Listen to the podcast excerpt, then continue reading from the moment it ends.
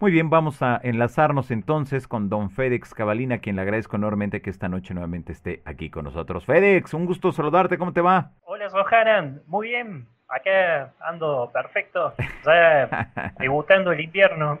Bueno, pues eh, FedEx, hoy con un super tema que nos vas a presentar, que es precisamente todo lo que tiene que ver con el más allá, eh, esta parte de los mensajes y las formas de contactar con ese otro mundo. Y, si te parece, bueno, pues vamos con los mensajes y luego las formas en que la gente podría hacer contacto con ese, con ese más allá. Bueno, perfecto. Mira, los mensajes que llegan de, de más allá son muy diversos. Hoy justamente me llegó un mensaje de una persona de allá de México, Alex, y me contaba que su madre, eh, ya desencarnada, eh, le dejaba mensajes y él obviamente no entendía a qué se refería, él la escuchaba.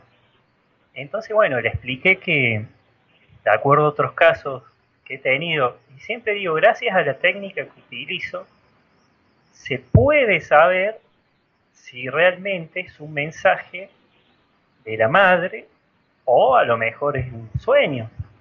Pero bueno, en este caso, cuando el mensaje llega claro y no ha pasado mucho tiempo de que la persona desencarnó, eh, es un mensaje que envía esa alma estando casi siempre en las estaciones espirituales. Y ya vamos a tocar un poquito ese tema.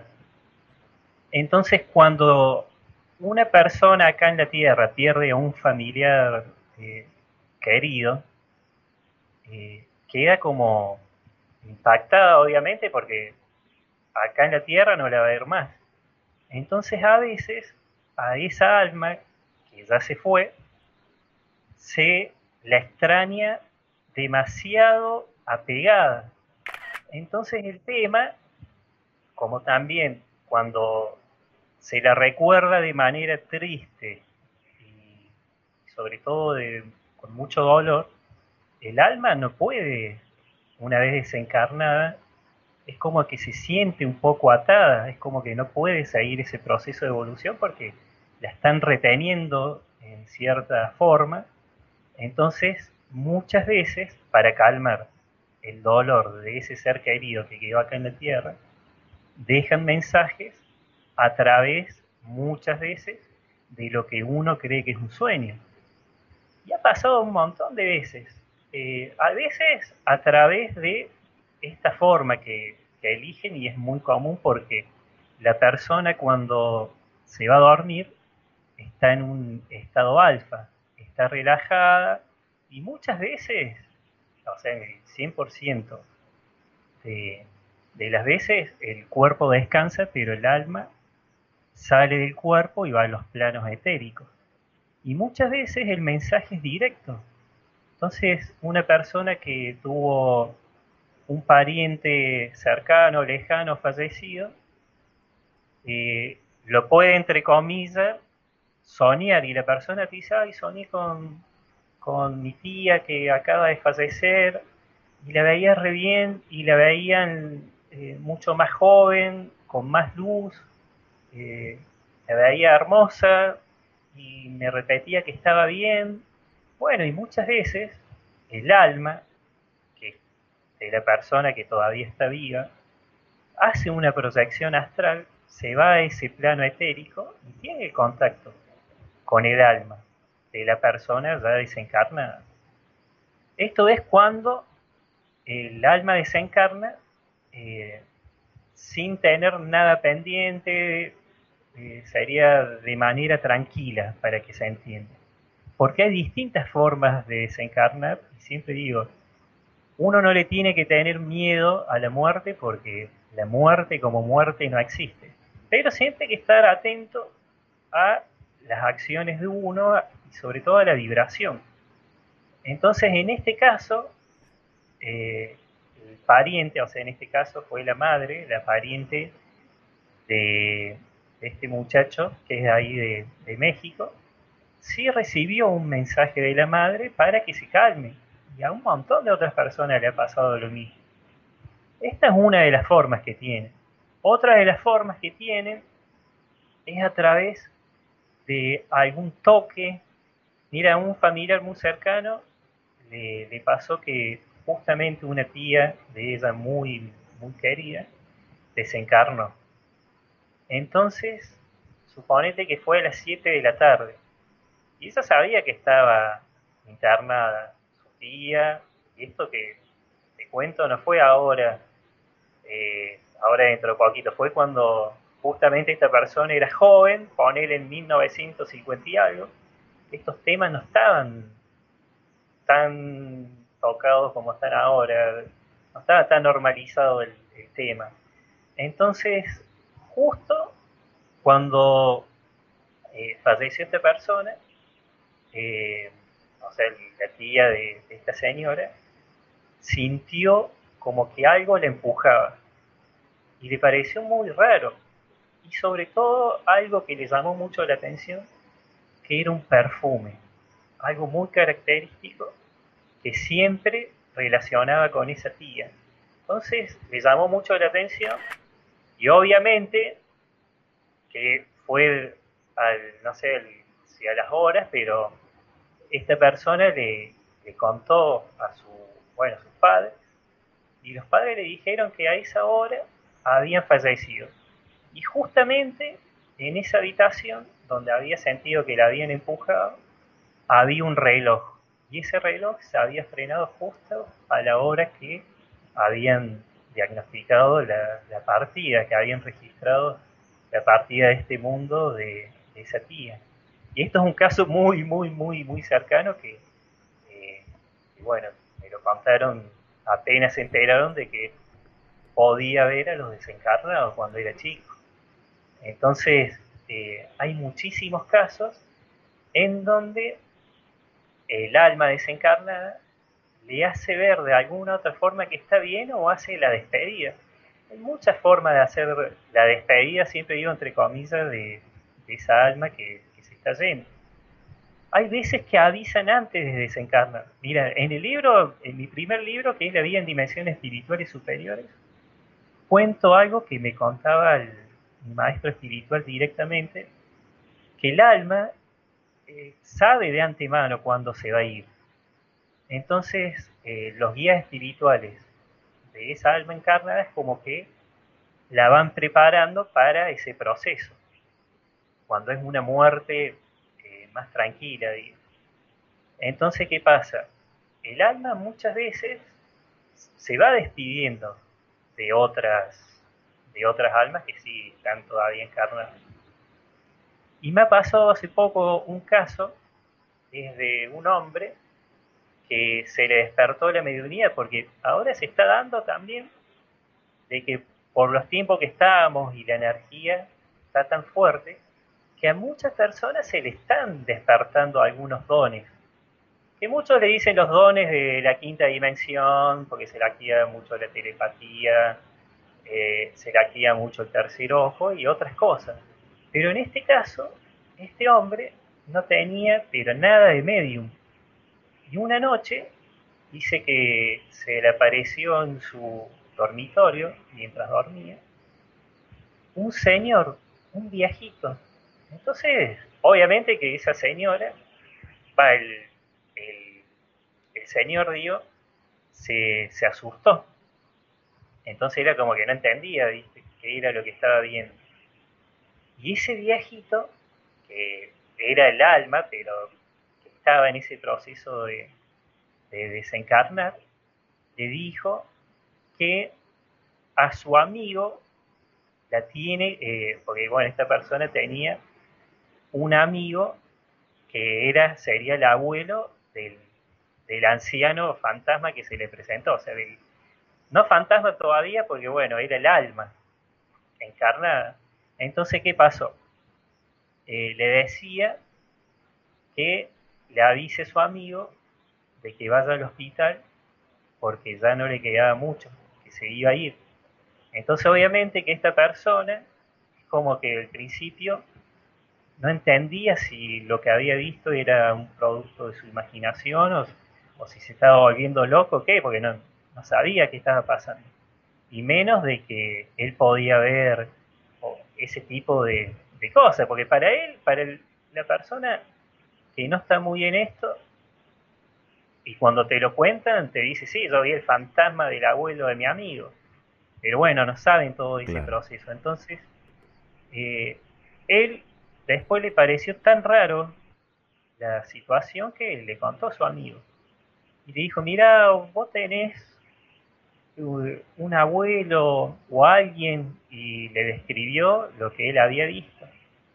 Que está internado. Bueno, ¿y qué pasó? Cuando le contó a su amigo, por más que para él corría el riesgo de que se le ría, eh, le dijo que sí, que tenía su abuelo internado y que hace mucho que no lo veía. Y que, bueno, y le contó la situación.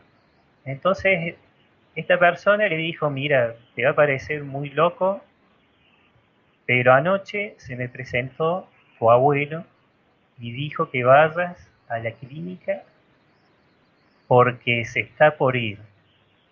Que vayas cuando puedas, pero que vayas rápido. Entonces, bueno, es como que esa persona le impactó tanto también que fue. Bueno, fue al hospital y ahí se enteró de que ya le quedan pocas horas de, de vida, por lo menos en la Tierra. Y bueno, y le dijo unas palabras, es como que hizo una despedida y después se fue. A las pocas horas lo llaman a él y a toda la familia diciendo que su abuela había fallecido. Entonces acá también pasa de que se despiden. Y a lo mejor uno cuando tiene un pariente eh, eh, enfermo, en estado eh, de alguna enfermedad terminal ahí en, una cama o donde sea, es como que a lo mejor no se da cuenta de que le queda poco o, de lo que sea. Entonces, bueno, en este caso, las almas, por más que no hayan desencarnado, de alguna u otra forma le hacen llegar a otras personas que sí tienen a lo mejor el tercer ojo más desarrollado, para que lo vayan a ver y así puedan despedirse. Y obviamente que esta despedida fue un poco menos dolorosa para esta persona porque tuvo una prueba bien directa de que su abuelo se quería por lo menos despedir temporalmente, porque después uno cuando desencarna casi siempre después tiene ese encuentro con, con todos los que ya partieron. Entonces, bueno, esta es otra de las formas y bastante clásicas de, de que un alma a punto de desencarnar, eh, se comunique con otra alma, un pariente, para que ya sea a través de tercero directo, porque esto ahora lo cuento porque ha pasado acá en Córdoba capital, pero también hay veces que en vez de contactar un tercero, se contactan directamente con, con esa alma. O en mi caso, en mi caso cuando era chico, que como contaba en otros programas, que podía haber desencarnado, no me asustaba porque los veía bien. Y al principio cuando era muy nene era como que tampoco me daba cuenta porque veía los dibujitos y para mí era un fantasma. No sé si era Gasparín, pero viste alguno de esos que eran despertaban ternura. Entonces era como que no me asustaba cuando veía una maestra al lado mío. Entonces era como que otra forma de ver. Pero ¿qué pasa? Eh, cuando falleció mi abuelo y a las pocas horas conté que lo vi, lo vi al lado de mi mamá, que era como que él la tenía eh, como agarrada y mi mamá estaba sentada en una cama y llorando, pero desconsoladamente porque se le había muerto el padre encima en los 80. Y inocentemente iba, salía de un dormitorio y yo iba a lo más campante, ahí me llamó la atención el santo de mi mamá cuando salgo de ese dormitorio, agarro el pasillo, agarro el pasillo y veo al dormitorio de mi mamá y ella llorando y mi abuelo al lado, pero lo vi también que yo pensé que ya lo habían sacado del hospital y estaba en casa. Entonces ahí, obviamente que, como todo nene, se preocupa porque su madre llora.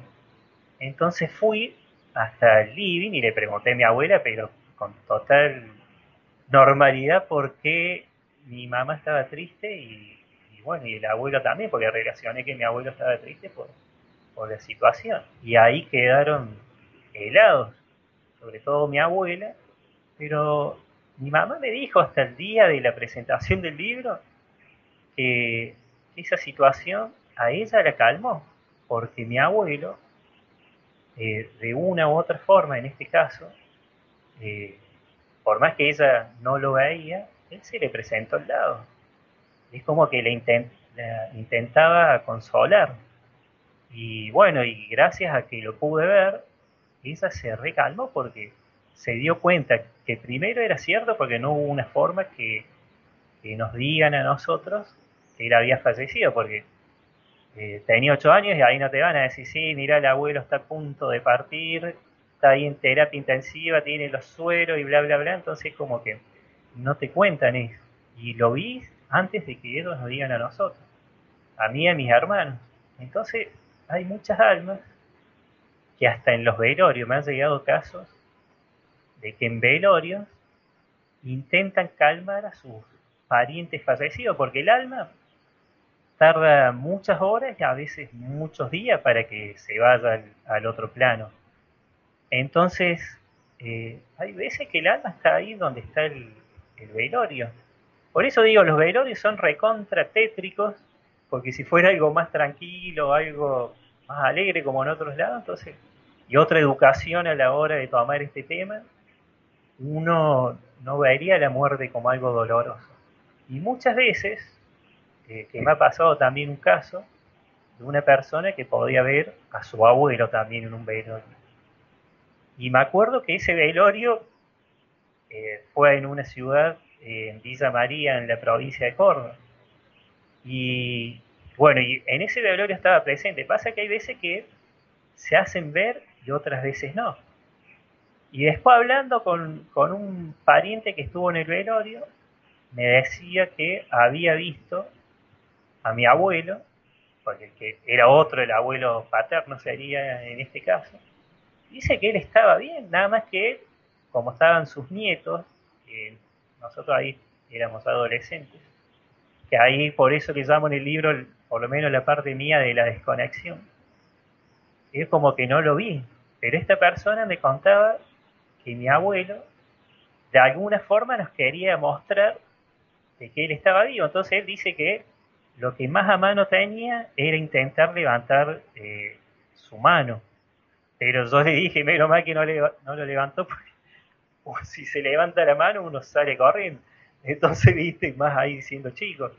Entonces, viste, hay formas que ellos se hacen también notar, pueden dar algún golpe. Hay muchísimos velorios que ese, ese desencarnado, recién desencarnado, golpea algo, un vidrio, porque bueno, quiere de alguna manera avisar de que está bien.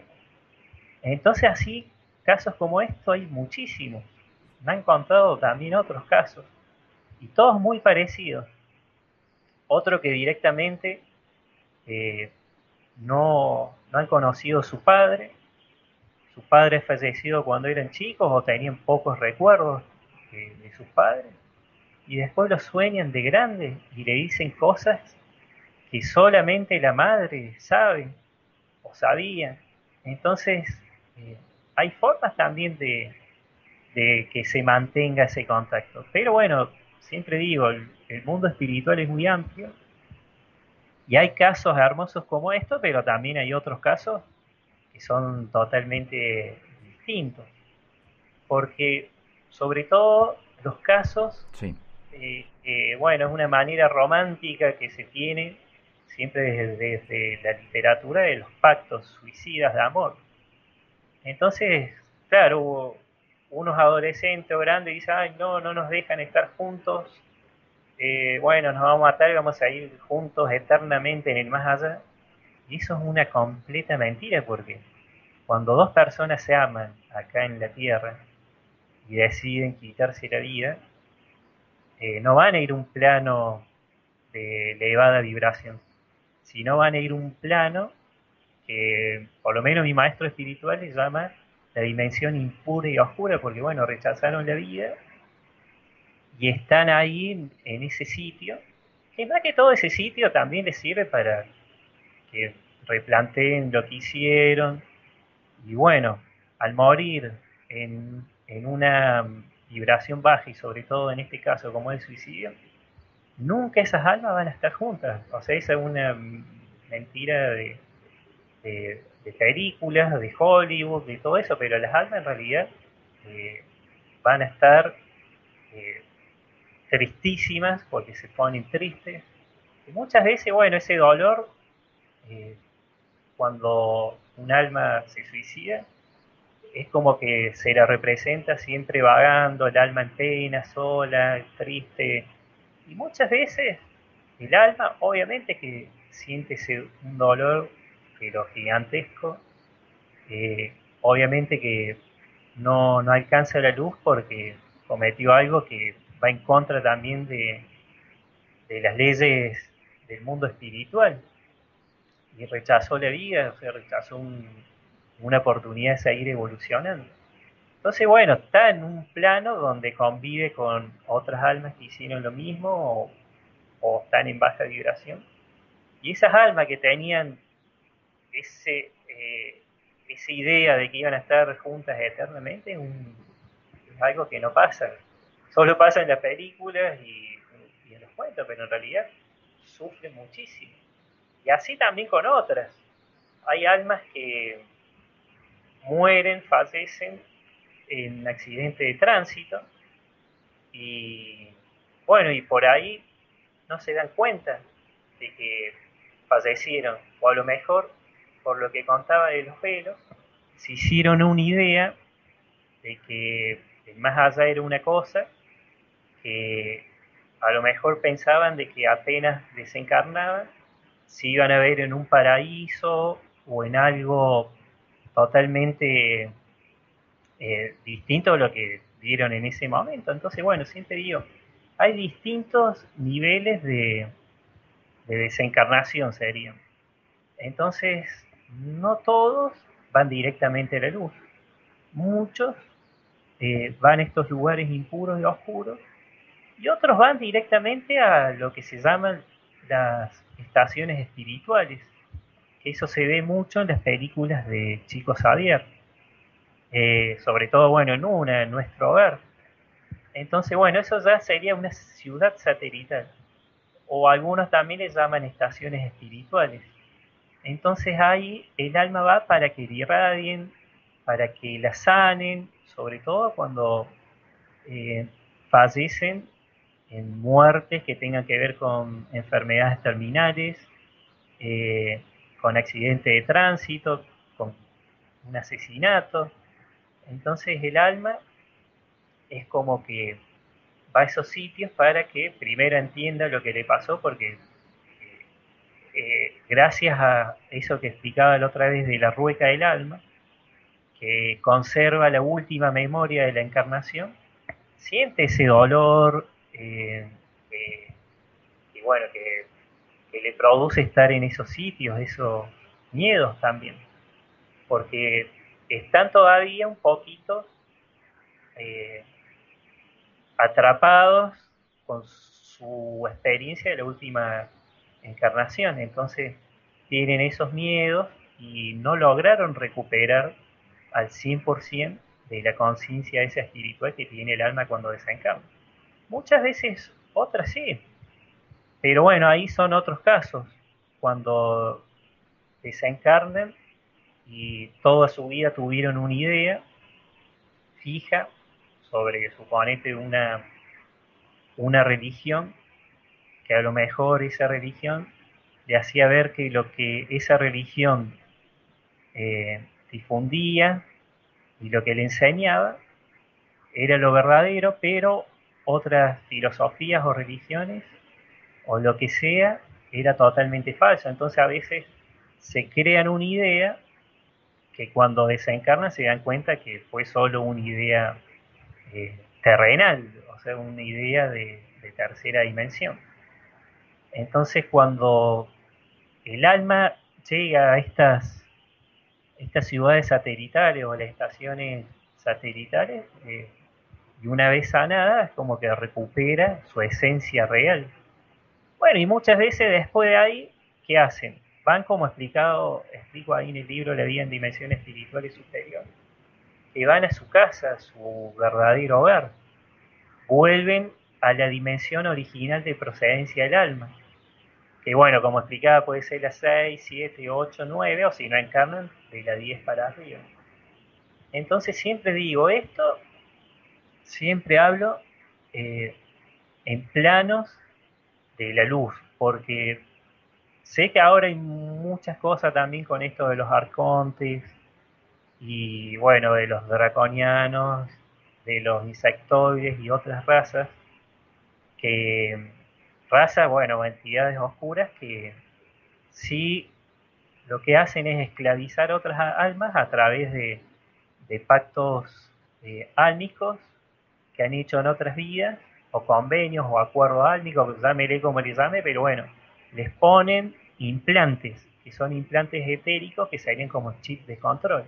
Entonces, obviamente, que si una persona en otra vida obtuvo un beneficio a través de estas razas, que en las religiones es muy común que se hable de pactos, pero fuera de la religión, en el mundo espiritual, estos son acuerdos y a veces hasta engaños y manipulaciones, porque hay esa alma, en vez de ir a su casa, a su hogar, a la fuente, o como le gusta llamarle, va a ir a una dimensión artificial creada por arcontes.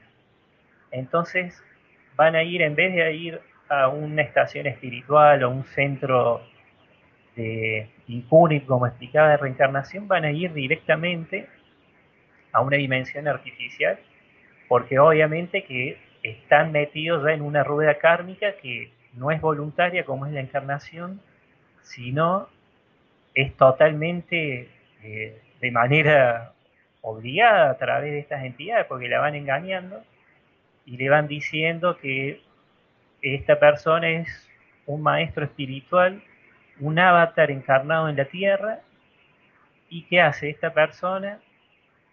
Viene acá, encarna, después recibe mensajes de esos maestros, que en realidad eh, no son maestros de luz, sino eso se les llaman guías negativos. Entonces le van a decir, sí, vos sos un maestro ascendido, junta gente, y ahí hacen lo que comúnmente se conoce lo que hacen las sectas. Entonces engañan a las personas que tienen el ego muy alto y, los manipulan. Y a mí me acuerdo que me tocó y, me hablaron sobre este tema, por eso siempre cada vez que se habla del más allá, siempre hay que aclarar que las trampas del karma son otras cosas. Y se dan de manera voluntaria, porque una persona aceptó, ya sea directo a través de pactos, de convenios, o engañado porque le dijeron que era un maestro ascendido, un ángel en la tierra, un ángel caído, lo que te imagines.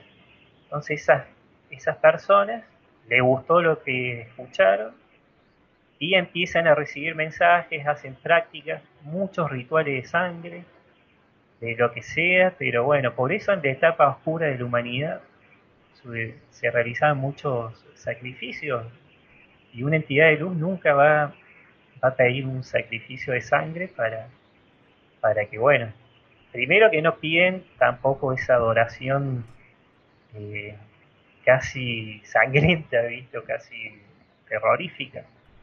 Eh, porque es otra cosa.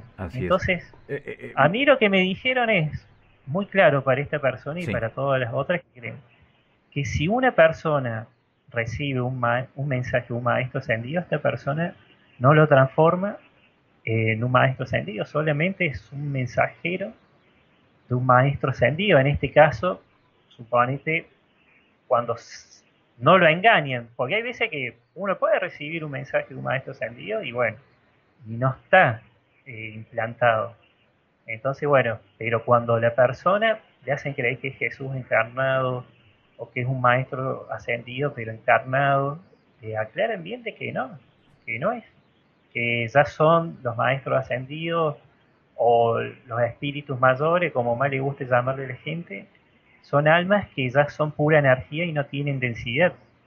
Entonces no tienen ninguna necesidad de encarnar acá. Y si le van a enviar un mensaje a alguien, son mensajes de amor positivo, nada catastrófico. cuando una entidad oscura le manda mensajes a otra persona y, y el mensaje es todo negativo, triste, lo que hacen en realidad es manipular esa, a esa persona con un mensaje totalmente de terror y de miedo. ¿Y qué pasa? Ese mensaje y ese miedo se difunden los seguidores de esa persona y ahí empiezan a actuar también otras entidades como son los insectoides o bueno, los interdimensionales son como las clásicas sombras que se ven en casas que absorben la energía de, de las personas, sienten por ahí que le duele la espalda, la espalda, los hombros o un cansancio de golpe inusual. Entonces, bueno, ¿qué hace? Esa persona recibió ese mensaje, compró el miedo, entonces al tener ese miedo, por más que no se vea con los ojos de tercera dimensión, hay entidades que se alimentan y aprovechan de ese miedo difundido. Pero por eso siempre digo, una cosa es volver a casa a la dimensión de procedencia original del alma y otra cosa son las trampas del karma. Por eso quería aclarar bien eso. Claro, muy bien. Ahora, hay muchas preguntas ya dentro de todo esto que nos estás comentando, FedEx. De verdad que, eh, eh, bueno, pues aquí ya la gente ya está anotándose. Así que, bueno, si te parece, no sé si tengas algo más que decirnos dentro de esta parte. por eso, para no marearlo mucho, habría mucho más, pero vamos a pasar ahora a las técnicas. okay, sí, porque te digo que, para cómo viste, yo siempre digo que, según mi amiga eh, Estelia y un numerólogo dice que los de Géminis hablan mucho, así que como buen geminiano dice que hablan. Bueno, y siempre digo, cuando te tira la glándula pineal, viste como te decía hoy, eh, bueno, es porque es señal de que voy a hablar. Bueno, mira, otra de las formas que, que ya no es de, de los espíritus hacia nosotros, sino de nosotros hacia el mundo espiritual de comunicación, es la transcomunicación instrumental utilizar tecnología de la Tierra. Igual siempre digo, la tecnología, por lo menos de las primeras transcomunicaciones instrumentales de los años 60, 70 y 80, eran totalmente obsoletas. No servían mucho, pero bueno, era la forma, a través de las eh, psicofonías, que las personas eh, aquí en la Tierra podían eh, comunicarse o recibir mensajes del mundo espiritual. A mí me ha tocado, cuando tenía el blog Despierta Córdoba o la página Córdoba Paranormal, me ha tocado muchísimo analizar psicofonías. Y hasta hace poco también a una señora que es de Brasil, eh, Sonia Rinaldi, recibió unas psicofonías en español. Bueno, y ahí sí pude darme cuenta de, del avance de la tecnología, porque uno escucha las psicofonías de los años 60, 70 u 80 y realmente no se entendían mucho y a lo mejor eh, ese mensaje que era tan normal como una persona desencarnada diciendo sí, estoy bien, mandarle saludos, obviamente que al no tener una tecnología tan clara y al utilizar muchas veces un micrófono o un grabador y sobre todo de esos primeros que, estaban en esa época, algunos utilizaban el, ruido agua de la canilla y otros el ruido de las radios o de los televisores cuando no hay programación, entonces muchos utilizaban ese sonido de fondo de un grabador y hacían las preguntas. Y muchas veces respondían. Eh, obviamente que el escéptico dice, no, pero acá qué está diciendo, porque no es claro, y obviamente que no es claro porque son mensajes entre distintas dimensiones. Pero la forma estaba, esa era la forma, obviamente, a través de la transcomunicación instrumental, eh, la clásica de esos años. Pero hasta, hasta hace poco era como que para mí era se mantenía todavía esa forma, pero gracias a Sonia y otras personas, eh, me han llegado grabaciones eh, nuevas y realmente la claridad es totalmente diferente. Eh, utilizan ahora grabaciones directas desde una computadora o si no a través de cajas que son cajas parecidas a esto, nada más que eh, se tiene un sonido, un ruido de fondo y bueno, y, el mensaje es otro. Que algún día les puedo hacer escuchar, o si no, bueno, ahí en mi página tengo algunas cositas. Entonces esta es para psicofonía. Okay. También existe algo que a mí sí me llamó mucho la atención, el avance de la transcomunicación instrumental, pero a través de los videos. Eh, ahora es a través de imágenes holográficas prácticamente. En los años 70 u 80 o comienzo de los, de los 90, la forma que tenían las personas de, ver el más allá o de ver algún desencarnado que está en el más allá era a través de los televisores.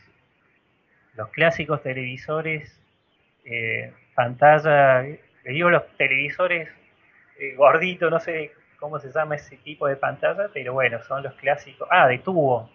Los clásicos televisores de tubo le ponían una filmadora al frente y con eso podían ver eh, imágenes más allá. Y muchas veces se pudo, y hasta el día de hoy conozco gente que utiliza esa técnica, y se puede ver. Pero ¿qué pasa? Digo, también está el cine que se aprovecha de estas formas de contactos que han tenido personas de manera responsable y honesta, porque no es que se largan así, y dicen, bueno, a ver, me voy a comunicar. Tienen una preparación, eh, se protegen bien. Nada más que, claro, el cine se aprovechó de esto y e hizo películas de terror con esta técnica que uno ve y dice, uy, no, pero esto, y loco. Igual, obviamente, no se recomienda hacer estas técnicas sin protección y sin con alguna persona que, que sepa o que esté preparada. Pero bueno, a mí me llamó mucho la atención de cómo avanzó esta técnica. También gracias a Sonia, pude ver Sonia de Brasil. Eh, esta técnica avanzó muchísimo, ¿por qué? Porque únicamente contactan con las estaciones espirituales. Y por lo general estas personas contactan con la estación norte, central y sur. Sonia me contaba que contactaba con, y contacta todavía, con la estación del sur.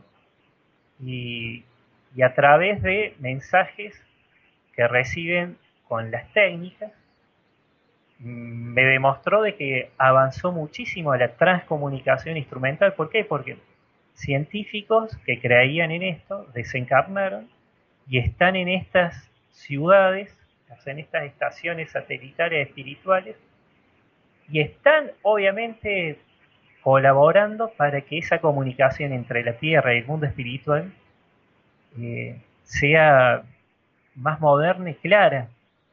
Entonces uno de los principales mensajes que les llegaban para que pongan en práctica es dejar esto, esto de los viejos televisores y utilizar, eh, algunos utilizan mini proyectores en donde sí proyectan ese ruido que le llaman, bueno, yo le digo el ruido no, pero es el ruido cuando no hay nada o proyectan una luz o tres luces de distintos colores. Eh, con un humificador también le recomendaron poner un, humificador para que se quede el ectoplasma, que bueno, es la sustancia eh, blanca y de vapor que tenían los mediums para que a veces se manifiesten eh, las entidades, o sea, los espíritus, las almas, maestros, como le quieran decir. Entonces, a través de estas técnicas que pueden ser, como dije, mini proyectores o luces, pueden, eh, y unas bolsas, a veces utilizan esas bolsas que tienen eh, eh, bolsas con, aire, o algunos utilizan, como en este, en este caso, huevos moldes de huevo de Pascua de tamaño mediano grande, entonces dentro de esos moldes o dentro de las bolsas entra el vapor que es generado a través de un humificador que todo el mundo puede conseguir. Entonces empezaron a ver que si le dan la autorización desde esa estación espiritual, pueden recibir mensajes o en este caso eh, visuales, imágenes holográficas de parientes fallecidos que pueden estar ahí en esa sesión. En, mi página, y bueno, y ahí en la app que más tarde vamos a hablar, ahí muestro un video que se ve claramente un nenito que, que está, o sea, la persona que lo contacta está acá en la Tierra y el nene está detrás de otro de otra tecnología que obviamente que nosotros acá no, no conocemos, pero gracias a esto que aconsejaron desde esa estación espiritual, uno puede ver que esas imágenes, esos videos o lo que quiera llamar, pero eso, esa cosa visual que se muestra, eh, deja mucho más tranquila a una persona porque en este caso se ve pero perfecto. Que se lo ha enviado muchas personas, vos te lo envías que se ve el nene que se va apareciendo y le sonríe y después, bueno, es como que se va desvaneciendo. Y esta técnica, obviamente, que al principio me, la, me la contó la señora y dijo, uy, qué interesante para, para, para ver, porque en mi libro me, justamente me hablaban sobre eso, sobre... Eh, a mí me le llaman ciudades que son espirituales temporales, como puede ser la ciudad que vieron en, Chico, en, en la película de Chico Xavier Nuestro Hogar. Entonces existe un lugar en donde las almas desencarnadas se ponen, suponete, del otro lado de una tecnología que nosotros acá desconocemos, pero gracias a esa tecnología nosotros a través de la transcomunicación instrumental se lo puede ver. Y en mi caso, personalmente, pude ver, he difundido un video en donde se ve también un maestro de, de la estación central y uno obviamente contacta primero con la estación y le pide el permiso para ver si está autorizado a que esas imágenes se puedan mostrar. Porque si no, si uno no conecta con esa, esa estación espiritual, puede contactar con cualquier entidad de, de, baja vibración. Entonces por eso siempre se pide responsabilidad a la hora de, de realizar estas cosas, pero uno si lo hace de manera segura y con protección, eh, se puede ver. Es más, mira acá, también he, hecho algunas sesiones con el espejo de obsidiana, que no sé si se alcanza a ver. Sí, ahí lo estamos mirando. Que bueno, esto, el, espejo de obsidiana también es, lo utilizaban mucho los mayas eh, para ver otras realidades más allá otras dimensiones. En Egipto también se lo utilizaba muchísimo en el antiguo Egipto. Podían ver extradimensionales. Entonces, eh, esto ya un poco va más allá de la transcomunicación instrumental, porque bueno, acá ya no se utiliza una tecnología como, como bueno, en los casos que conté. Pero hay personas que ejercitan con el espejo de obsidiana, el tercer ojo, para ver eh, otras dimensiones. A mí me ha tocado ver escenas tan claras como si fuera una pantalla de un televisor o computadora, escenas de vidas pasadas de otras personas, escenas de ciudades azules en otras dimensiones, escenas de elementales. A mí supongo me atrae siempre el tema de los elementales y he tenido contacto. Y he podido ver a través de esta técnica también no solamente el más allá, sino otras realidades y bastante conocida por lo que estamos en estos temas, pero bueno, totalmente desconocida por otras personas. Y también hay otras personas que utilizan otras técnicas, también ya conocidas, que puede ser eh, juegos de la copa, eso obviamente esas cosas no se recomiendan o la Ouija, porque al no tener una preparación eh, y bueno, y una protección pueden conectar con cualquier entidad y, pasar y vivir verdaderas pesadillas, porque a mí mismo de chico me pasó de, en la etapa de desconexión de, juntarme con amigos al juego de la copa y pasó un montón de cosas. Si bien a mí no me asustaba porque era como que, bueno, algo me acordaba de, de, lo, de cuando era chico, pero bueno, acá me di cuenta, eso me sirvió a mí para darme cuenta de que tampoco eso era lo que tenía que hacer y que no estaba bien. Ya, por lo menos ahí entendí de que estas cosas, como la Ouija o los juegos, juegos de la copa, son cosas que no se lo toman tan en serio porque ya tiene otra carga energética. Eh, viene de otra era, contactar con otra energía. En cambio, con la transcomunicación instrumental y sobre todo esta que es mucho más moderna, hay personas también en Estados Unidos que conectan con el mundo espiritual o, también con los espejos de obsidiana. Entonces, bueno, hay formas y otra a través directamente de los sueños. Piden antes de dormir eh, que tal pariente diga si está bien o cómo se encuentra. Y casi siempre casi siempre digo, porque hay veces que no hay que forzar tampoco querer ver, porque hay personas que suponete se pueden hacer una limpieza del tercer ojo, una limpieza del chakra corona, de la glándula pineal, pero no pueden ver a lo mejor otras realidades o desencarnados o maestros espirituales porque dentro de ellos no están preparados eh, primero mentalmente, o sea, su mente consciente no está preparada, que era de todos los días. Y el inconsciente muchas veces guarda traumas de otras vidas, patrones de otras vidas. Porque me ha tocado un caso de un chico que él tenía miedo hasta de agarrar un cuenco, un cuenco tibetano, que es algo más lindo y hermoso e inocente que eso.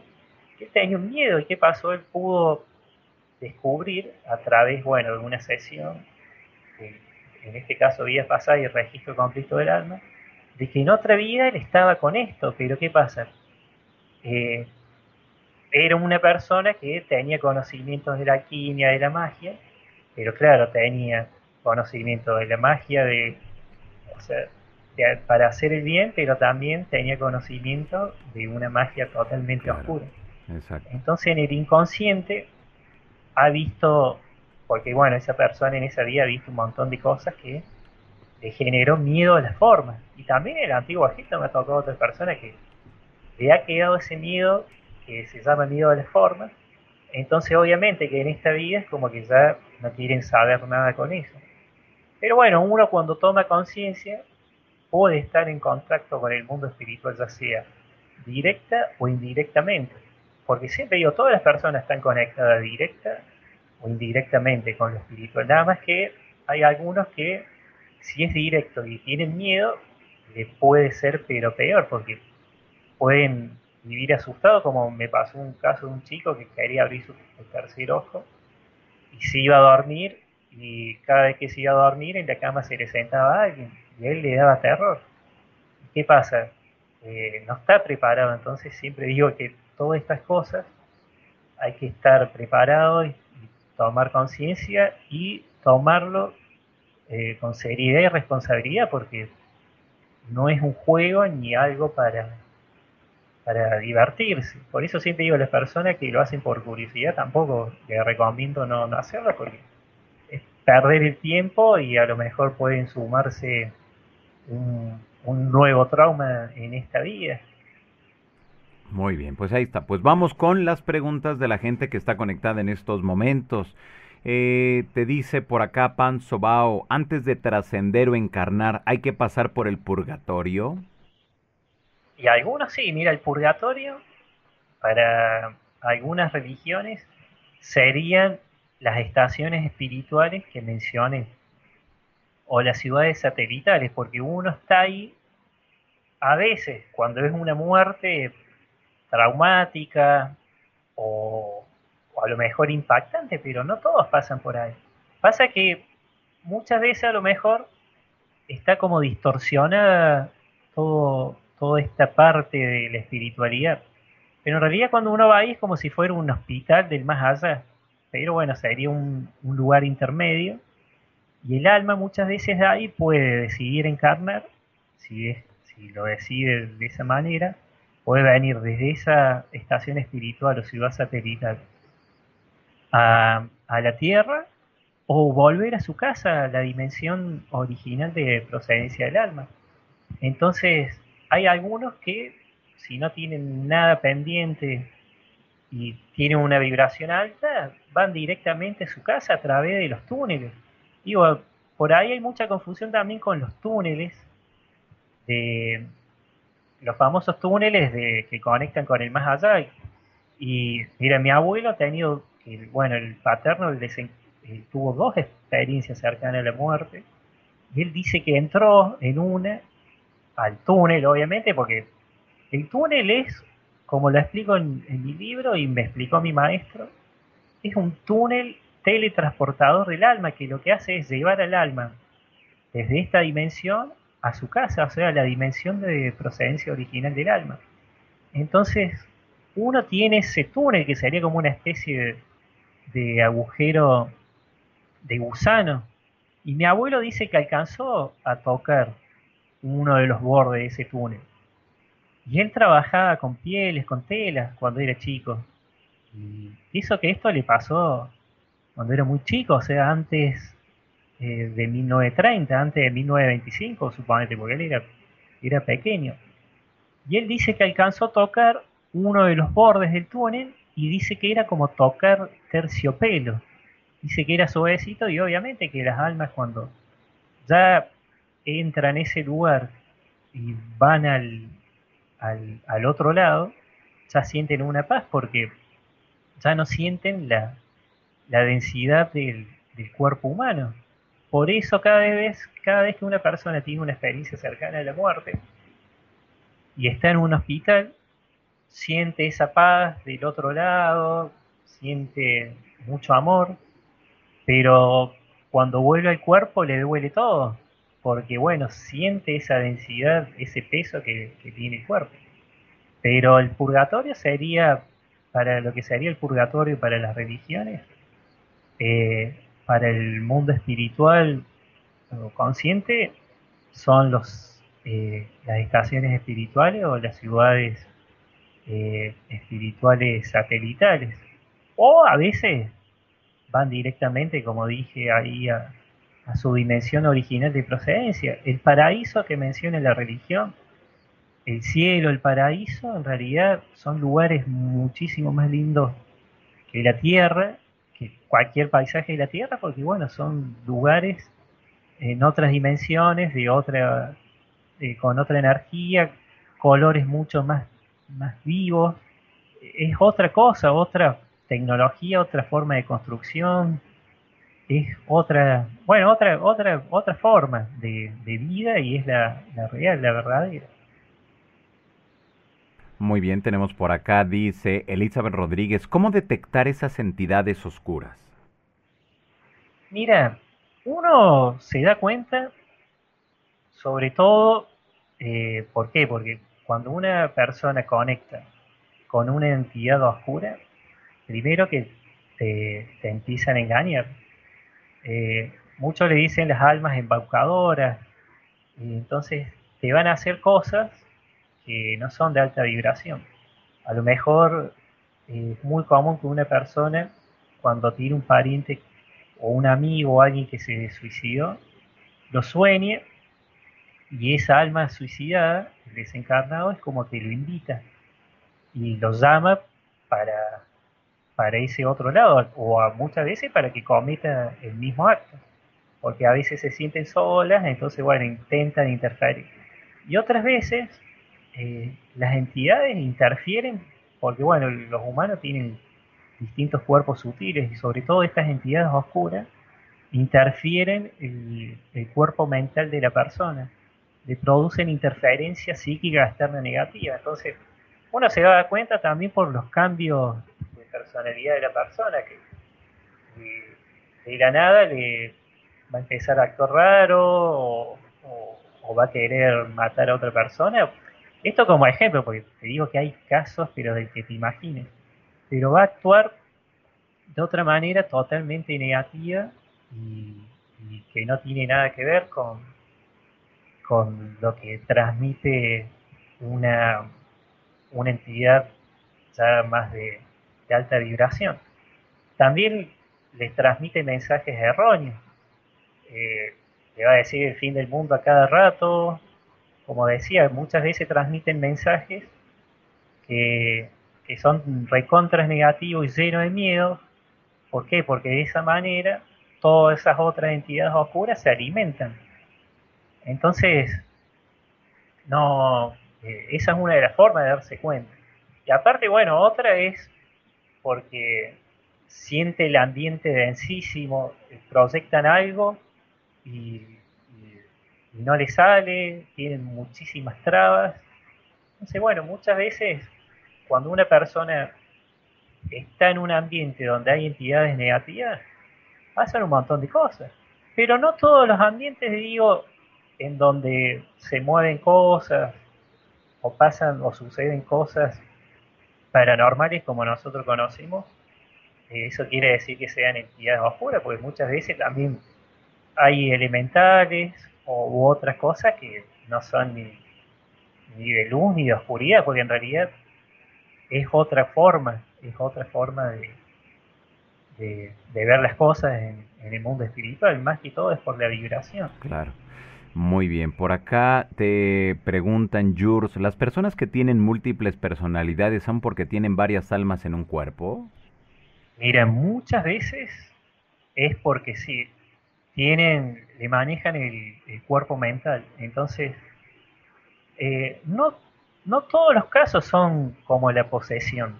Viste que uno se le imagina ahí que están em, poseídos y muchas veces porque me ha tocado casos también de, almas que han estado enganchadas en otras personas y a lo mejor eran un pariente fallecido y esa alma en vez de elevarse estaba muy apegado a todo lo material y a sus hijos y se le quedaba pegado a esta persona, entonces a veces tenía los comportamientos de la persona, obviamente de la persona donde está realmente el, alma y, el cuerpo físico, pero esa alma que estaba ahí interfiriendo muchas veces también eh, ponía un poquito de sus actitudes, entonces como que...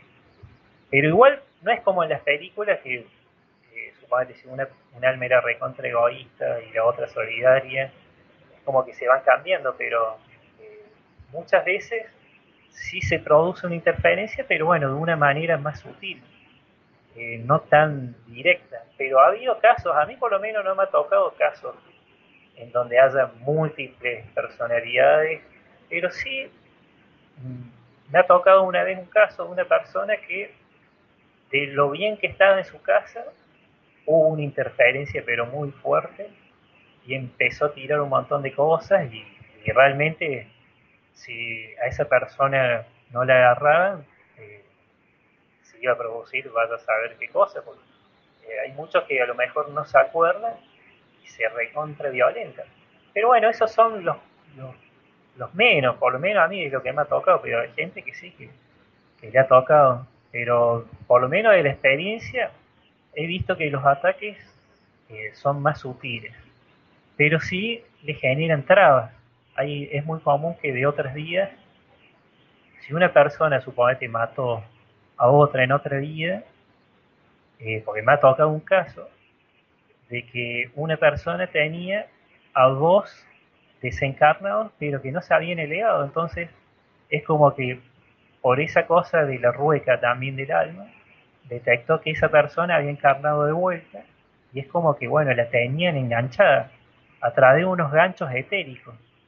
Entonces, muchas veces esa persona eh, quiere a lo mejor eh, llevar a cabo un proyecto de lo que sea y recibe trabas, pero de la que te imagines no le sale nada, o de la nada le duele la cabeza, se siente cansada, entonces bueno, hay veces que, actúan de esa manera e interfieren el cuerpo mental de esa de la persona de esa manera. Es muy común. Hay muchísimas entidades que interfieren de manera sutil, porque eh, no muy muy directa, pero sí hay casos de que interfieren el cuerpo de una persona eh, a través de estas interferencias psíquicas de esta negativa. Tenemos más preguntas de la gente, así que ya saben ustedes que nos miran en estos momentos, vamos con las eh, los cuestionamientos. Con la palabra pregunta dice Luis, ¿cuál es la dimensión de procedencia de tu alma, FedEx? Eh, ¿De la mía o de todas? Miren, como no me gusta ahorita hablar siempre de, de cada uno, le voy a explicar así un breve resumen. Las almas, o sea, si estoy acá encarnado porque en otra vida me quedó algo pendiente y bueno, tuve que venir. Entonces siempre las que venimos acá es porque nos quedó algo y encarnamos de manera voluntaria para eh, transformar esa situación o utilizar algo que no lo utilizamos bien en otra vida para que esta vez sí le sirva a otras almas ayudar a evolucionar.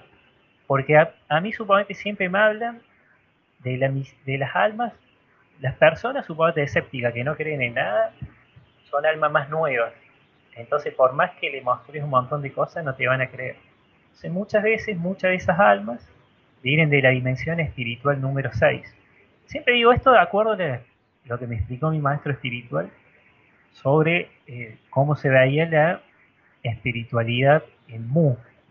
Entonces, bueno, siempre le explico esto a las personas.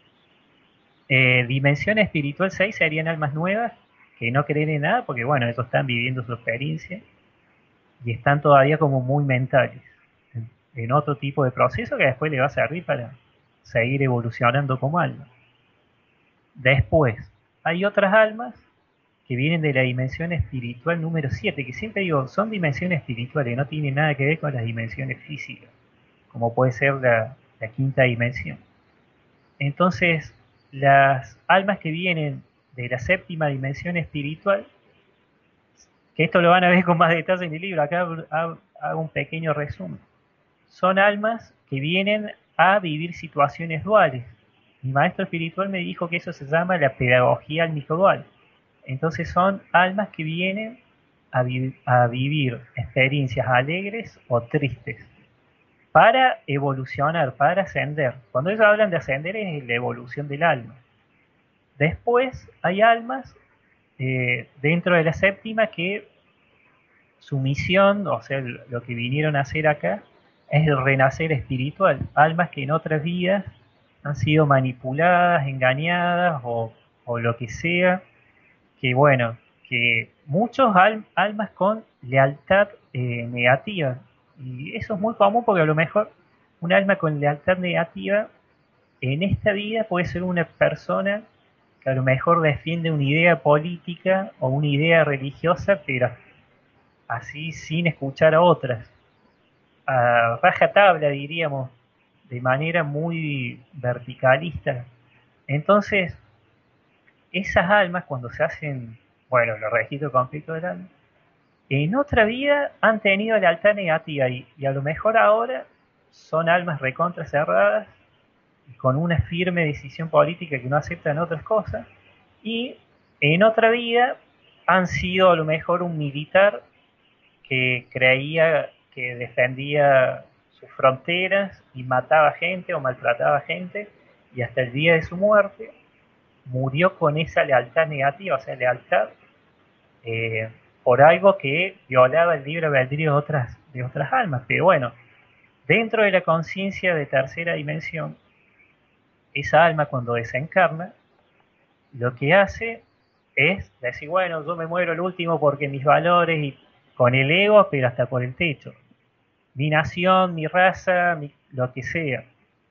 Pero cuando desencarnan, es como que automáticamente adquieren, eh, si desencarnan eh, no tan violentamente, es como que, bueno, adquieren tarde o temprano la conciencia espiritual real del alma. Entonces ahí se dan cuenta que eso que hicieron nos les sirvió. Y hay muchas personas en esta eh, en, este tiempo de que tienen patrones de lealtad negativa y se les, bueno, se, se les repite. Después hay otras almas que vienen de la dimensión espiritual número 8, que siempre digo, en los niveles de encarnación hay cinco subniveles de aprendizaje. Por eso a lo mejor otro eh, lo aprendió de otra manera, eh, de más dimensiones, pero bueno, a mí me lo explicaron así. Eh, entonces, mi maestro espiritual, a través de sesiones. Entonces me dice que de la dimensión espiritual número 8 hay muchas almas que son sus propios maestros. ¿Por qué? Porque ponen en práctica todo lo aprendido en todas las anteriores encarnaciones para llevar a cabo su vida en su vida actual. Entonces, pueden ser eh, almas que son buenas consejeras o almas eh, que no necesitan de ninguna otra para seguir evolucionando, porque ya tienen tantas encarnaciones eh, hechas de que ya son sus propios maestros, o sea, no necesitan de ningún otro maestro. Después, dentro de esta dimensión también hay muchas almas que vienen a ayudar a las almas kármicas a ascender, o sea, evolucionar y son personas que son terapeutas holísticos, también hay otras que son muy buenos consejeros, eh, hay otras personas que me ha tocado casos, de, así como vos que difundís todo esto, de almas que han eh, ayudan otras almas a través de los medios de comunicación a, a recibir esta información, a despertar la conciencia. Entonces, bueno, son almas que vienen a colaborar con otras almas ascendidas. Eh, almas, digo, encarnadas, perdón. Entonces, bueno, se llama esto de ayudar a las almas kármicas ascendidas. Después, en la dimensión espiritual número 9 también son sus propios maestros, almas que han encarnado en otras vidas y ya vienen a otra cosa. Pero si están acá todavía es porque algo tienen que aprender todavía. ¿Por qué? Porque a mí siempre me dicen que si el alma quiere, eh, a partir de la dimensión 10 para arriba, se transforma en un, en, un alma que sería un guía de un guía espiritual menor, o sea, un guía de almas encarnadas. Entonces, ya a partir de la dimensión 10 para arriba, según lo que está en mi libro y me explicó mi maestro, ya no encarnan más. Entonces esas almas ya se dedican a o hacer guías de almas, como en este caso, de almas encarnadas, o ya ah, se dedican a cuestiones más universales como eh, jardineros, viste, universales y dedicarse, dedicarse a otras cosas. Y después me decían que las almas de octava dimensión espiritual pueden encarnar en cuerpos de quinta también, cuerpos físicos de quinta dimensión. Nada más que el cuerpo físico de quinta dimensión eh, no es un cuerpo de carne y hueso, sino otra, son cuerpo de luz, es otra forma de vida, otra vibración mucho más alta. Y bueno, es otra, ahí se, desencarna de manera voluntaria, o sea, es otra cosa, más telepático, eh, otra cosa totalmente distinta a tercera dimensión. Entonces, bueno, las almas de la dimensión 11 y 12 también se dedican a cosas muy superiores. Y superiores en el sentido de cosas que ni nosotros nos imaginamos, porque estamos todavía acá encarnados en tercera con, y tenemos la conciencia tridimensional. Ya la última dimensión, la mayor, es la 13. Pasa que a mí me lo describen así, porque bueno, así se lo conocía en esa época, en la cual tuve una vida en Mu, y también eh, porque es la forma fácil de la primera vez que conecté, le dije, quiero que me explique todo esto de manera sencilla, clara y que lo entienda acá, o sea, el, aquí y ahora mío, no el, el FedEx paralelo de, otra vida, o entonces me lo explicó porque así se, se lo pedí, para que lo entienda acá. Eh, o sea, encarnado acá, en para que la entienda aquí y ahora. Entonces, bueno, por eso siempre digo que todas estas consultas, eh, a mis maestros espirituales siempre primero les hago a través de mi yo superior, que es donde está la esencia divina. Donde, porque siempre preguntaba, ¿qué es el yo superior?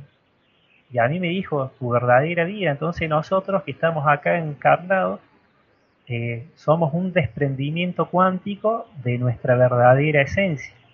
Entonces hay gente que sueña, se va a dormir cree que ha visto a lo mejor a, un maestro espiritual o algo, pero en realidad muchas veces ha visto a su, a su verdadera vida, a su yo superior. Porque dicen que todas las personas cuando se van a dormir, eh, lo que hicieron el día, o sea, lo más importante, lo, lo que más aprendió la persona, esa información con su yo superior siempre está. Entonces, bueno, eso es lo que me explicaron para, para entender de manera, eh, y bueno, acá se lo hice bien resumido. Pero bueno, todas las dimensiones eh, están más detallado ahí en el libro. Pero bueno, le traté de hacer un resumen para que entiendan que todavía estamos acá.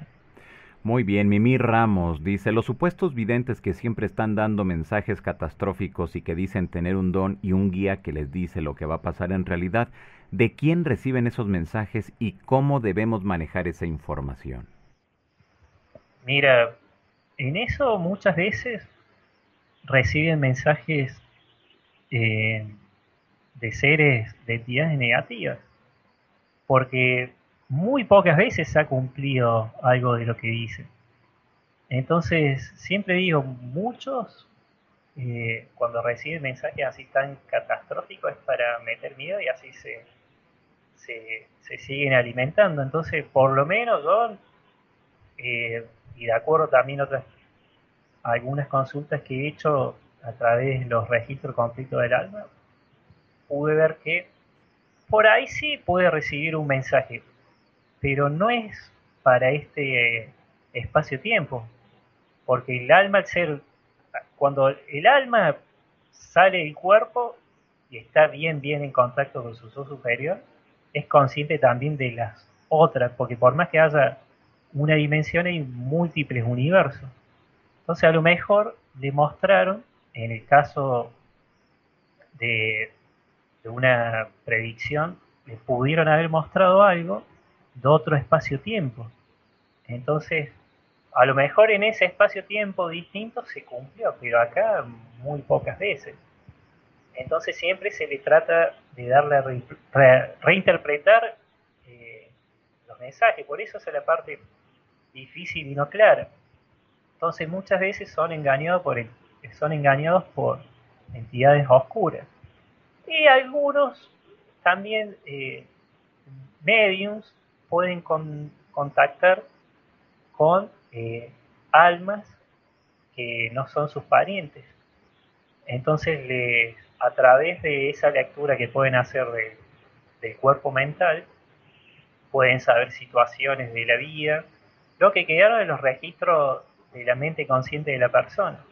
Entonces, esa alma puede decir, ay, sí, eh, fue mi pariente fallecido hace, no sé, 60 años, eh, porque me contó y me describió situaciones de cuando era niña.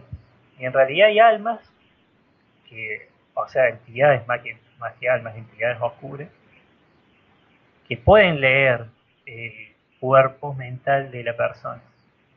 Entonces, en vez de conectar realmente con esa alma que está en su dimensión original de procedencia o o en estos en estas estaciones espirituales conectan con otras almas que se van a aprovechar de esa situación. No en todos los casos, porque hay casos que pasa, pero en la gran mayoría eh, no conectan con parientes fallecidos, sino con entidades oscuras que, bueno, las engañan.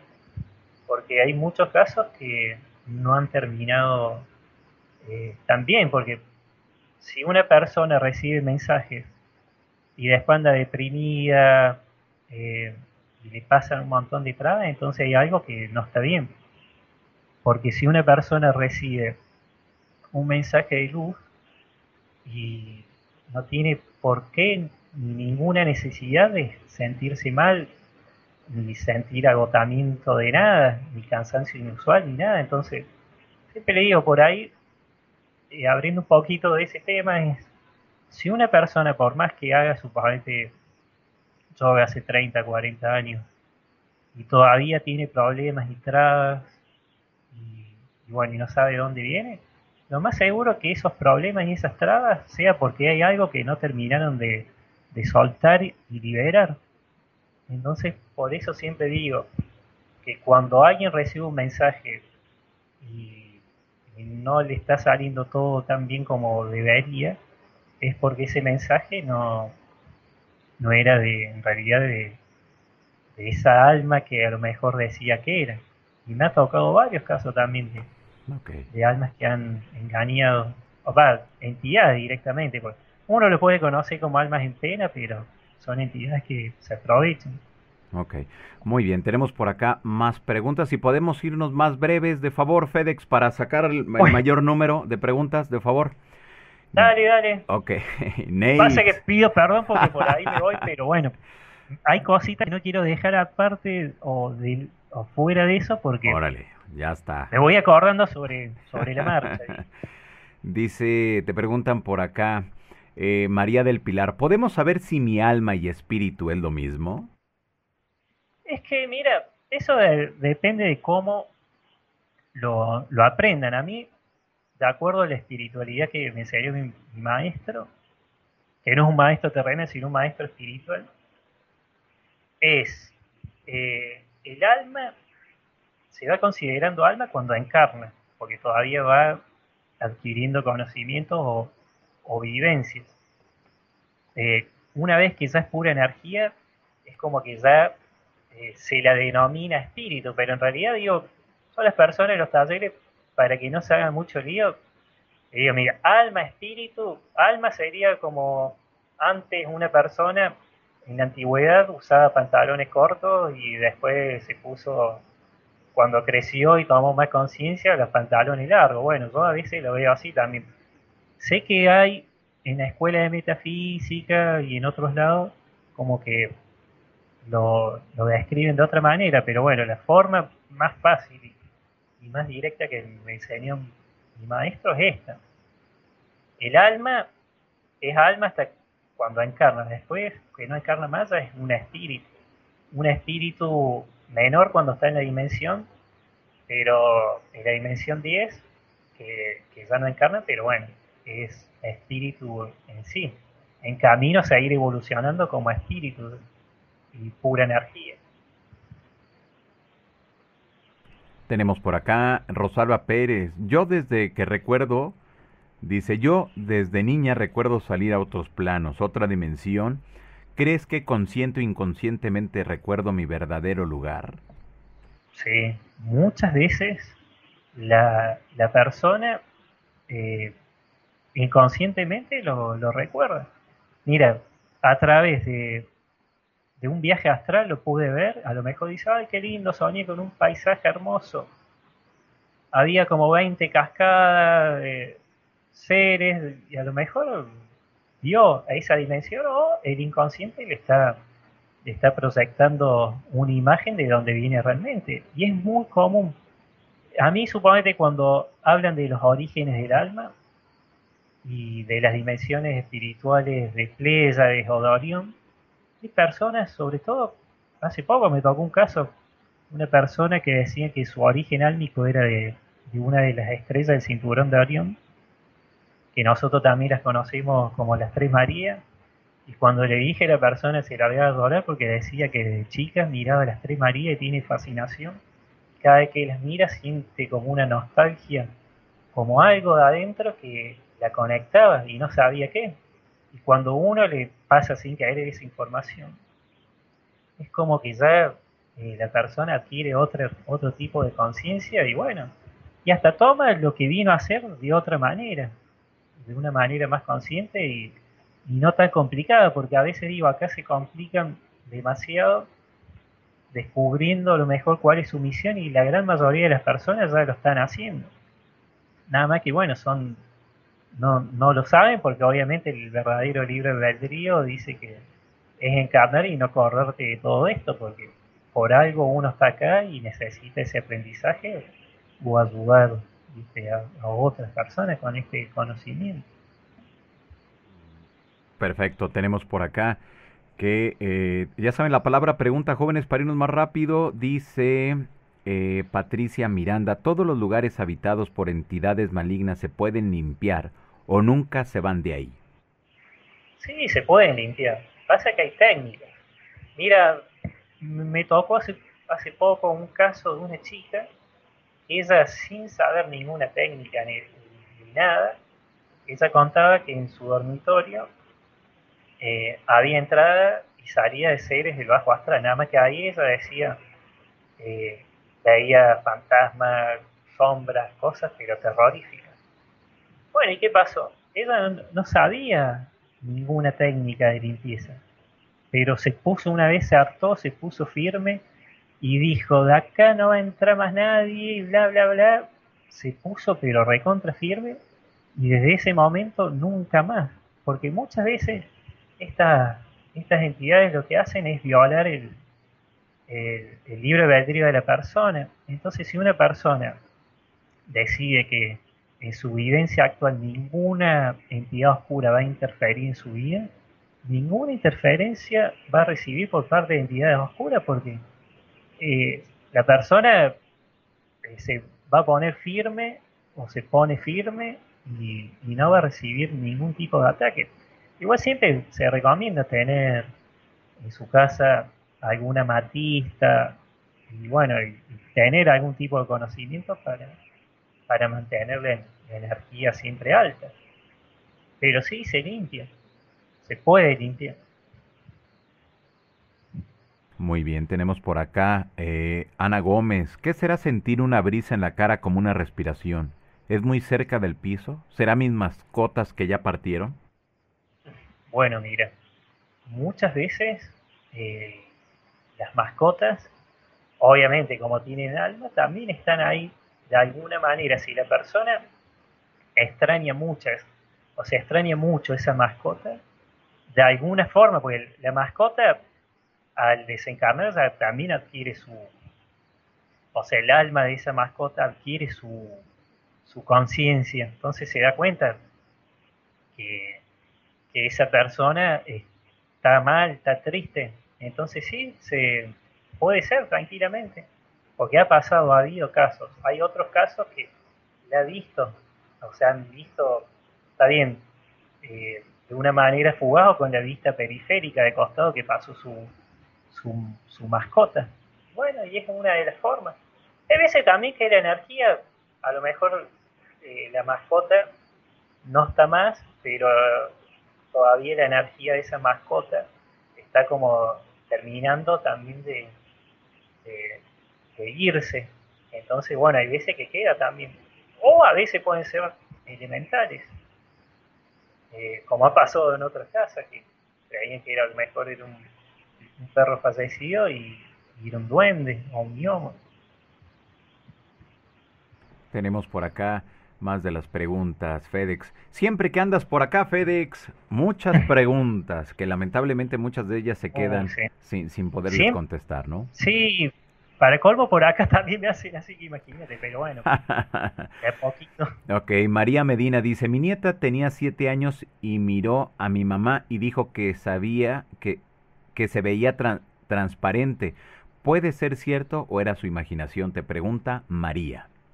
Siempre digo, a los niños hay que creerle porque a mí me pasaba que yo a veces veía y, y uno por los dibujos o algo, viste un pariente, puede decir, nada, che, pero esto es imaginación y, y los nenes no mienten, cuando ven algo no mienten. Entonces hay que creerles. En este caso, algo lindo como lo que vio y también cuando tiene un amigo imaginario que dicen que los maltrata, también hay que prestarle atención. Porque ellos ven, eh, siempre digo, los niños están conectados después, cuando crecen, eh, pueden tener una pequeña desconexión porque entran al secundario y pueden a lo mejor eh, tomar alcohol en exceso y, y, y, desalinear sus chakras o bloquearlos por algún miedo, lo que sea, de lo que sea. Entonces, mientras son niños todavía, siempre digo, conservan la pureza en, en, la app, esta que subí, o en la página mía, hay muchísimos casos de niños que recuerdan vidas pasadas y dan lugares. Hay un caso de, una de un niñito que recordó eh, que lo habían asesinado en otra vida y, sabía dónde estaba su cuerpo y así pudieron descubrir un crimen de otra vida. Entonces siempre digo, los niños hay que, hay que creerles porque no tienen ninguna necesidad de, de, mentir. Si muchas veces los desencarnados se le presentan a los niños también porque bueno, saben que todavía tienen esa pureza para, para, para ver ese mundo que los grandes a veces ya no lo pueden ver. Ok, muy bien. Te pregunta por acá Mateo, ¿las dimensiones espirituales también aplican para extraterrestres o seres de otros planetas o, solo para los humanos? Es que siempre digo, uno cuando ve el tema extraterrestre, siempre se imagina a, otros seres, otra forma de vida, porque nosotros lo estamos viendo desde nuestra conciencia de tercera dimensión. Pero hay muchas almas que pueden venir de una dimensión que nosotros le llamaríamos extraterrestre, que pueden venir lo mejor de Pléyades, y de una dimensión espiritual. Y esa alma hoy puede estar encarnada acá en, en tercera dimensión, en un cuerpo humano, porque los cuerpos, mi maestro espiritual nunca le llamó cuerpo humano, sino materia holográfica.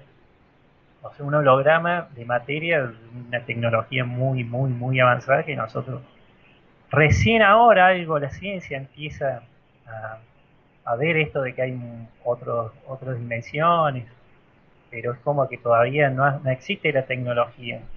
Entonces, los egipcios, eh, eso tenían mucho contacto con seres extradimensionales.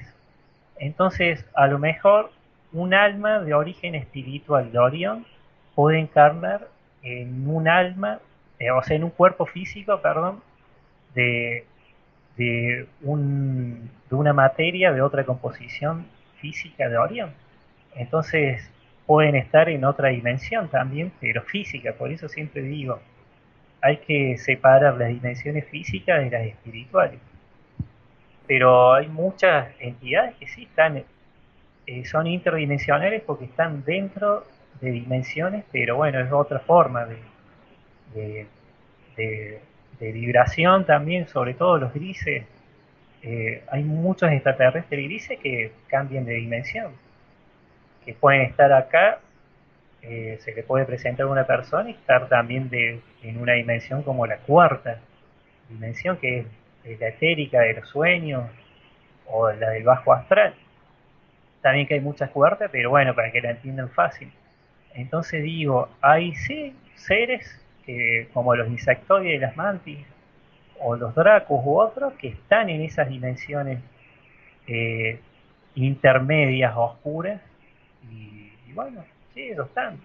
Nada más que uno manteniendo la vibración y no dejarse engañar ni manipular es muy difícil que puedan eh, afectar a uno. Por eso siempre digo hay que tener eh, una visión más amplia para entender que están, pero uno si tiene miedo, si eh, a lo mejor es como que le da temor o lo que sea de lo que sea, está otorgando poder a esas entidades para que interfieran. Entonces siempre digo, uno tiene que hacer valer los derechos del alma acá encarnada y decretar o afirmar de que ningún tipo de esa entidad puede interferir en la vivencia de uno.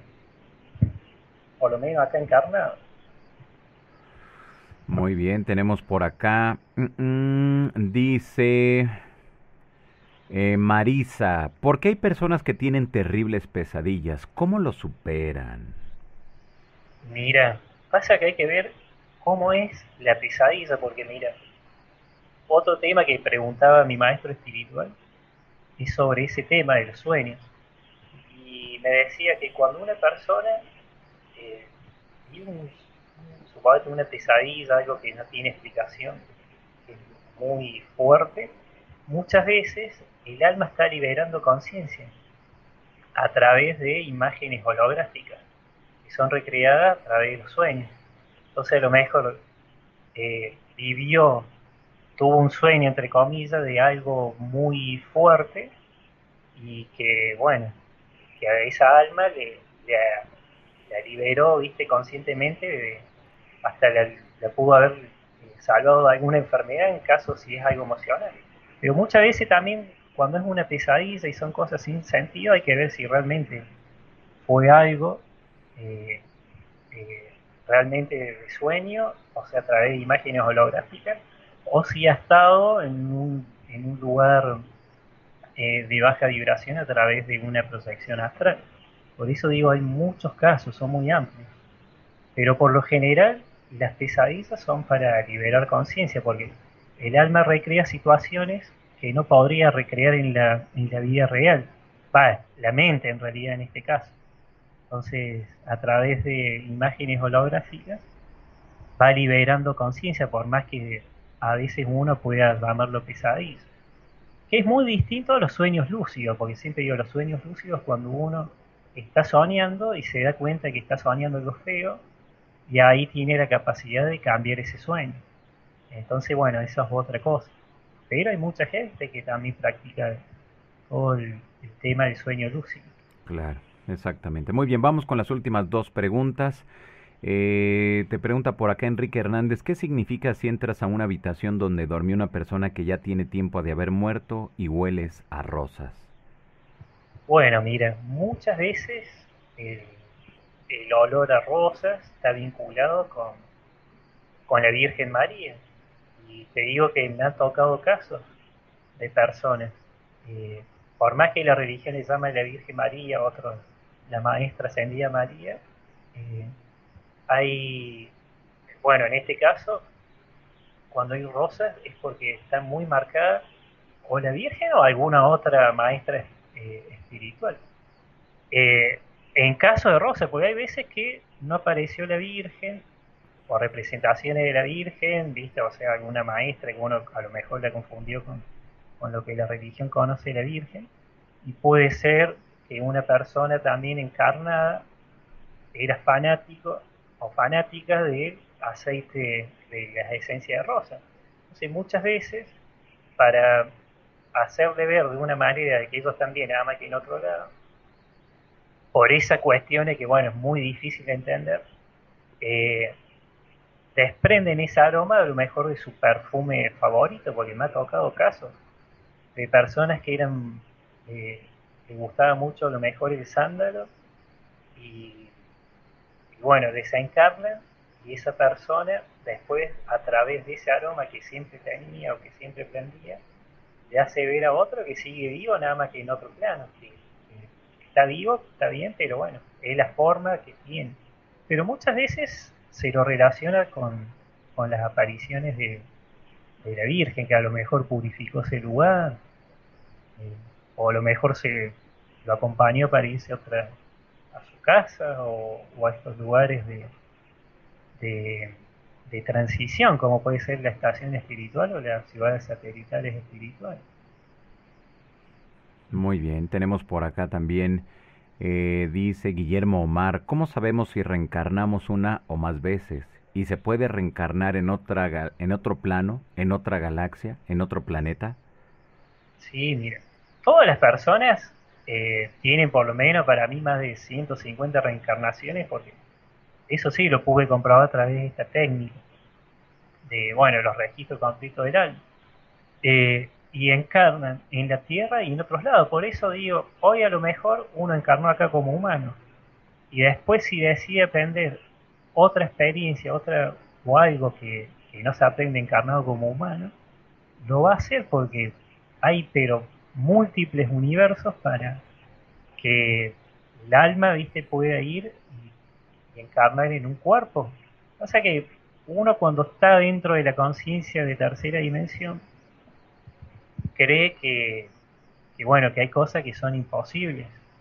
Pero eh, nosotros somos de carne y hueso y tenemos esta apariencia, pero uno desencarna y a lo mejor puede encarnar después en otro cuerpo, en otro lugar, totalmente distinto. Mira, a mí me tocó un caso, hice a un muchacho una terapia y bueno, y él decía que la abuela, porque siempre digo, es lineal, si un alma viene de Orión, seguro que la madre, porque las madres son portales, o sea, a través del nacimiento es la, es la que le abre el portal para que esa alma pueda encarnar.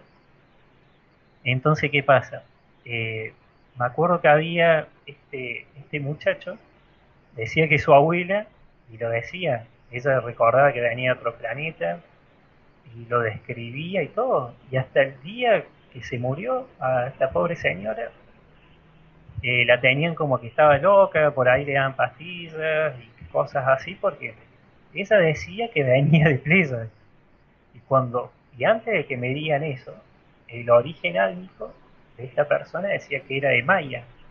O sea, Maya, una de las estrellas de, de Entonces, la persona quedó helada y, y le creyó a, su abuela y bueno, porque por más que uno conscientemente eh, no lo entienda, por lo menos con la conciencia tercera, hay señoras, sobre todo eh, como esta, que, pasó acá en Córdoba, de que se acuerdan de sus orígenes, nada más que a veces es muy difícil asimilar.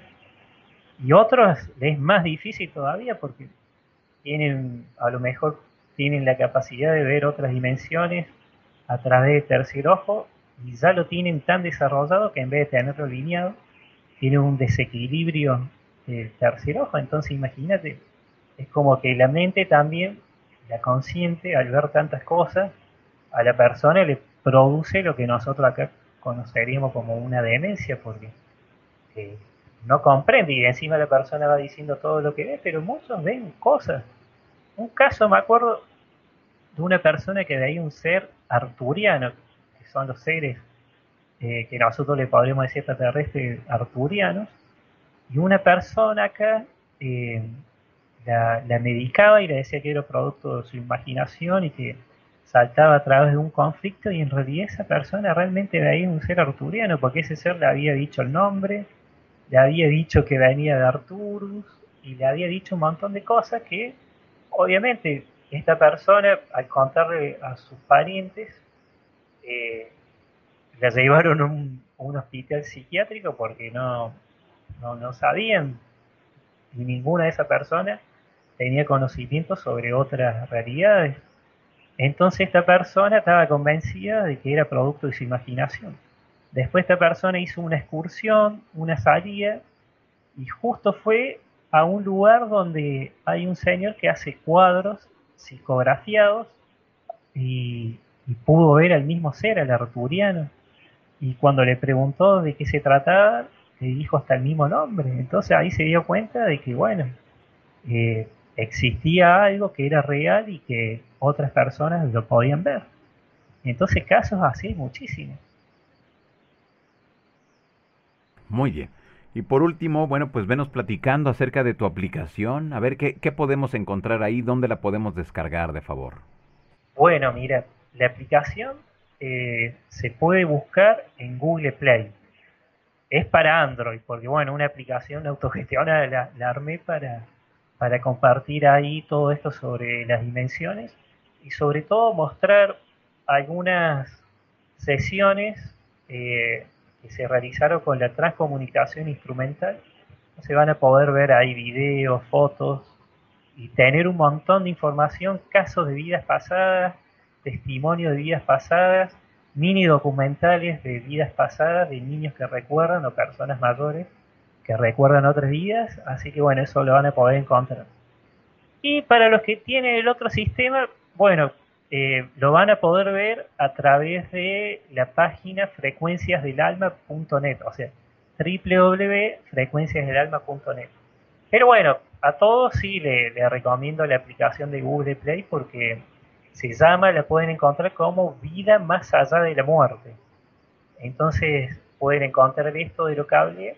Y también una sección que eso viste hoy te contaba que la actualicé, de, eh, se llama Elementales y otras realidades. Son fotos de elementales analizados por Hernán Bado y pueden ver, eh, bueno, unas fotos hermosas sobre los elementales, los espíritus elementales de la naturaleza. Pero bueno, básicamente en Google Play o en frecuenciasdelalma.net. Una vez más, de favor. Bueno, eh, www.frecuenciasdelalma.net o en Google Play, Vida más allá de la muerte. Ahí, o en mi Facebook, el Facebook eh, Frecuencia del Alma, Trascender Dorado, o en Instagram, Frecuencia del Alma, o en mi Facebook, FedEx Cavalli, Cavalli eh, se pronuncia. Voy a tomar agua porque hablé mucho. Ok, muy bien. Pues ahí está para que usted que nos mira en estos momentos pueda seguir a nuestro invitado de esta noche. Pues FedEx, de verdad que te agradecemos un montón que hayas estado aquí con todos nosotros, que nos hayas ayudado a seguir entendiendo todo lo que implican de ese tema del más allá, eh, y que siempre, bueno, pues creo que todos hemos tenido, eh, todos tenemos una historia que contar referente a ese más allá, a ese mundo de esa otra realidad, FedEx. Tal cual. Todo ha visto fantasma y siempre le digo, mira, todo aquel que ha visto una casa, como le pueden llamar embrujado o lo que sea, eh, hay un desencarnado que o necesita elevarse o está ahí atrapado en un bucle, o bueno, hay entidades así que siempre todos han vivido por lo menos una vez en su vida un tipo de, experiencia paranormal que es recontra común. Esta noche con bueno, nosotros. Bueno, Johan, un gusto y bueno, un saludo para, para para vos y los juaneros y al Burris, a todos. Gracias. Pues ahí estamos en comunicación, amigo. Bueno, un abrazo, saludos. Gracias, hasta la próxima. Bueno, pues hemos escuchado a nuestro amigo FedEx. Bien interesante todo lo que nos siempre nos viene a presentar acá al canal. Y sígalo usted a través de sus redes sociales. Aquí en la descripción del video usted va a encontrar las redes sociales directas para que pueda descargar la aplicación, para que pueda entrar a sus redes para que esté ahí muy al pendiente de todo lo que implica pues este trabajo enorme y tremendo que viene realizando ya desde hace mucho, mucho tiempo. Así que la invitación ahí está. Eh, para que estemos muy, muy al pendiente.